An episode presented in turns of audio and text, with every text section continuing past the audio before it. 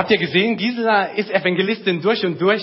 Sie war ja auch Evangelistin bei der Kinderevangelisationsbewegung. Und Evangelisten haben so eine Eigenschaft, die setzen zur Landung an. Ja, und sie hat mir ja quasi schon das Mikro, dachte ich, geben wollen und dann startet sie nochmal durch, ja.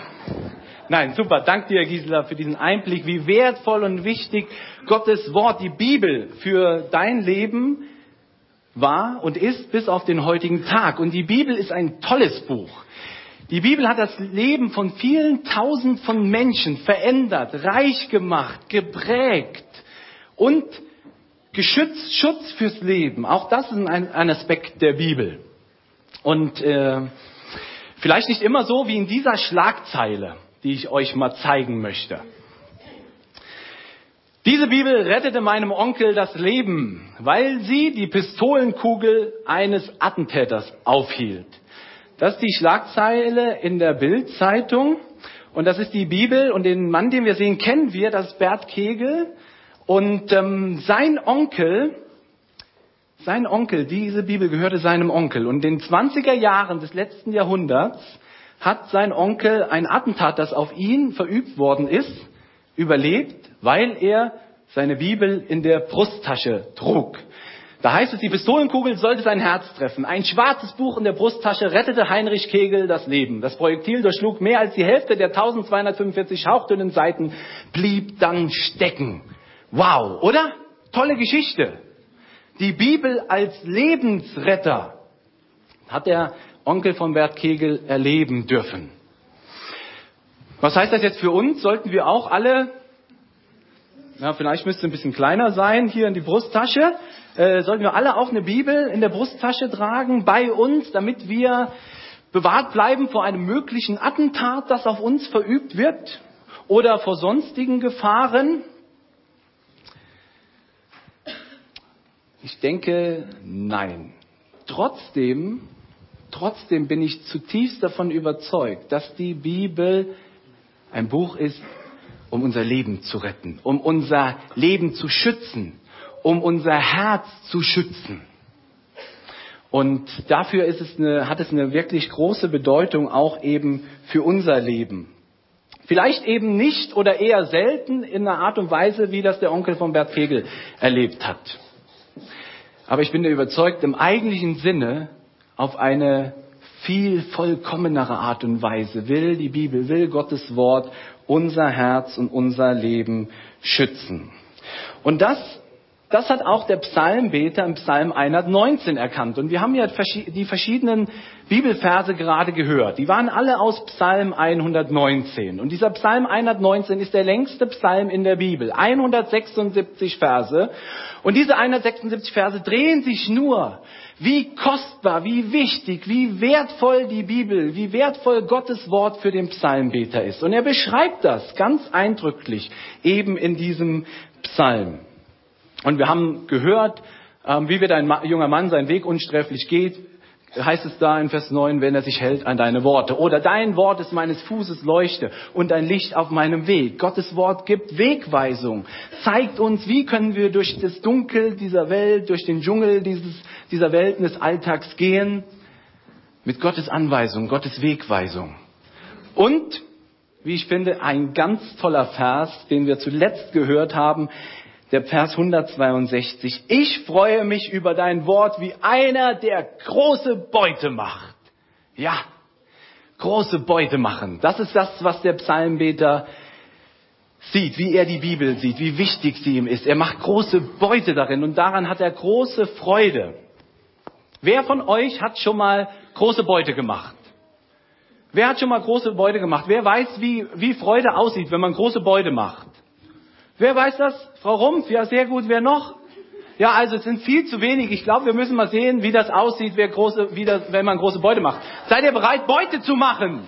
Dann legt mal die Mikrofone aus der Hand, ja? Wer kriegt die meiste Beute? Seid ihr bereit, ja? Also, wer sammelt die meiste? Wer hat die meiste Beute? So, und jetzt ist da schon Freude hier. Ich sehe auch Freude da. Die machen gar keine Beute und freuen sich trotzdem, ja? Sehr gut. So. Okay. Ja, es kann natürlich, wenn man keine Beute macht, dann kann das auch heißen, dass man mal traurig ist. Ja, ich habe gar nichts. abbekommen. So, ihr dürft euch setzen wieder, aber versprecht mir eins, jetzt nicht mit den Lutschern darum knistern, okay? Packt sie, packt sie weg. So, ihr dürft euch setzen. Hier, da, da wird hier gejubelt, da wird die Beute gezeigt, schaut's euch an. Das ist es Freude, wenn man große Beute macht, ihr Lieben. Danke. Setzt euch hin. Stefan. Psch, psch. Okay. Psch, psch, psch, psch. Seid nochmal leise und hört mal auf zu knistern. Legt es aus der Hand. Legt es aus der Hand, Thomas. Ja? Danke. Ah, war vielleicht ein Fehler, aber.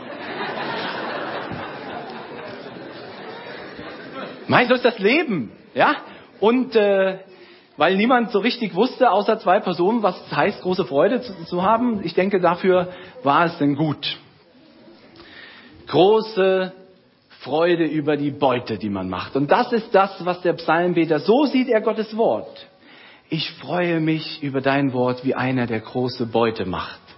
Weil der Psalmbeter erkennt, dass die Bibel eben kein gewöhnliches Buch ist. Gottes Wort ist nicht irgendwie ein Märchenbuch, erfundene Geschichten oder so. Nein, die Bibel ist Gottes Wort persönlich an uns gerichtet. Ganz persönlich. Gott spricht durch die Bibel zu uns, will in unser Leben hineinsprechen. Und das weiß, das erkennt eben der Psalmbeter. Und deshalb ist, der, ist die Bibel eben für ihn so wertvoll. Vollgestopft mit guten Anweisungen Gottes zum Leben. Und es ist ja nicht, Gott ist ja nicht irgendjemand, der keine Ahnung hat vom Leben. Nein, Gott ist der Erfinder des Lebens. Er ist der Erfinder des Lebens. Und er hat sich das ausgedacht.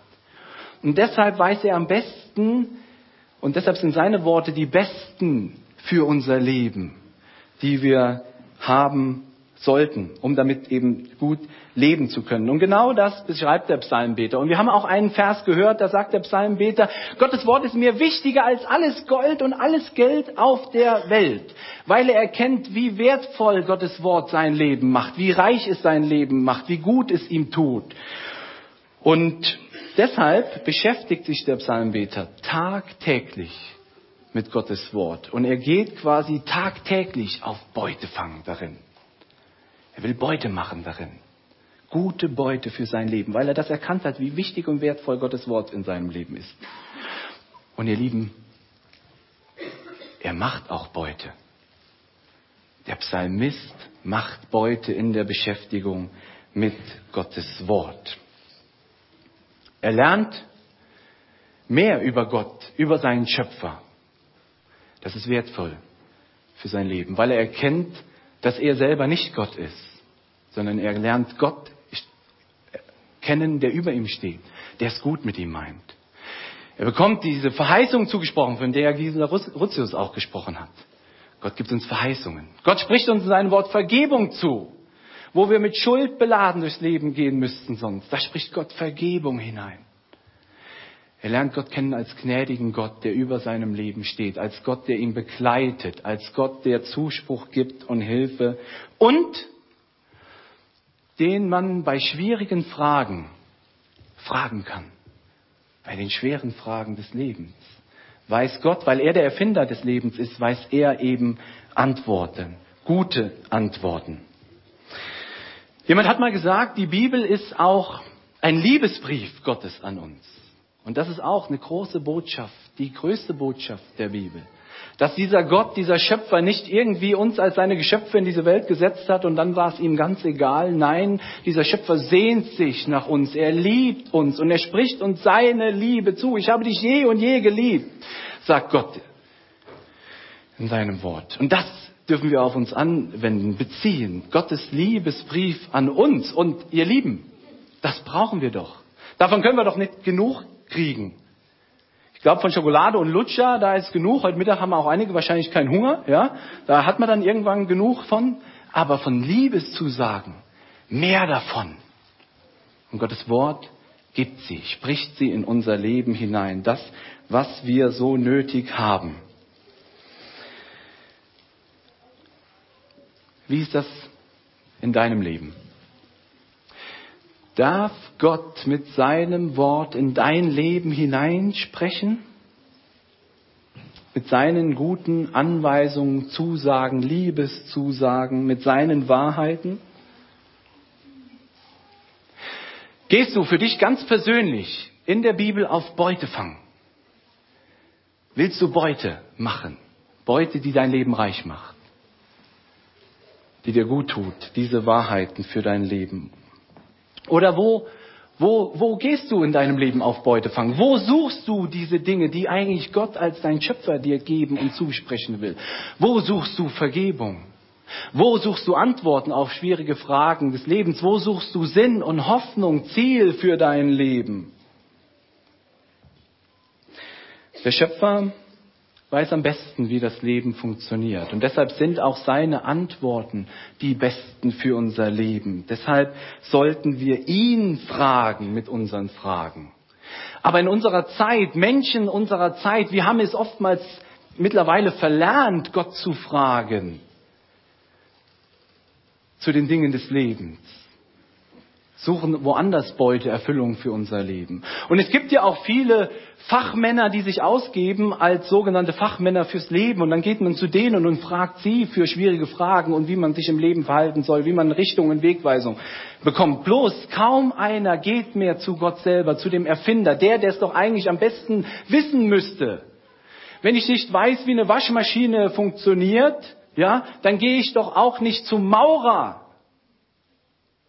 sondern ich gehe zum Erfinder, der diese Waschmaschine entworfen hat. Kaum einer geht aber mehr zum Erfinder. Kaum einer. Äh, weil Gottes Wort mittlerweile als alt und überholt gilt in unserer Zeit, in unserer Gesellschaft. Aber er weiß am besten, äh, wie das Leben funktioniert. Und deshalb sind seine Worte für unser Leben ewig gültig. Im Neuen Testament das auch einmal eine Situation wird uns beschrieben.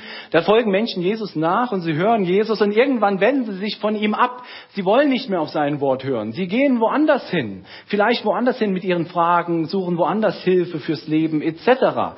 Und dann heißt es, und dann sagt Jesus, als er das bemerkt, dass die Leute weglaufen von ihm, spricht Jesus zu seinen Jüngern in Johannes 6, Vers 67, wollt ihr auch weggehen? Wollt ihr auch weggehen? Wollt ihr auch zu anderen gehen mit euren Fragen? Wollt ihr auch zu anderen gehen, Sinn und Erfüllung, Hoffnung für euer Leben zu finden, zu suchen? Und dann sagt Simon Petrus, Herr, wohin sollen wir gehen? Wohin? Du hast Worte des ewigen Lebens. Das ist es, was Simon Petrus erkannt hat. Und deshalb diese Frage, wohin sollen wir gehen? Es gibt niemand Besseres, wo wir Fragen, Hoffnung, Antworten fürs Leben finden können. Denn du allein bist es, der Worte des ewigen Lebens hat. Und das, so sagt er dann weiter im Vers 69, das haben wir er, erkannt und geglaubt. Du bist der Heilige Gottes, denn Jesus ist kein geringer als Gottes Sohn selbst. Das heißt, wenn Jesus spricht, spricht Gott selbst.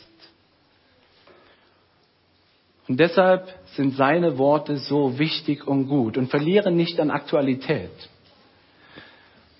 Und Jesu Worte, Gottes Worte stehen eben in der Bibel.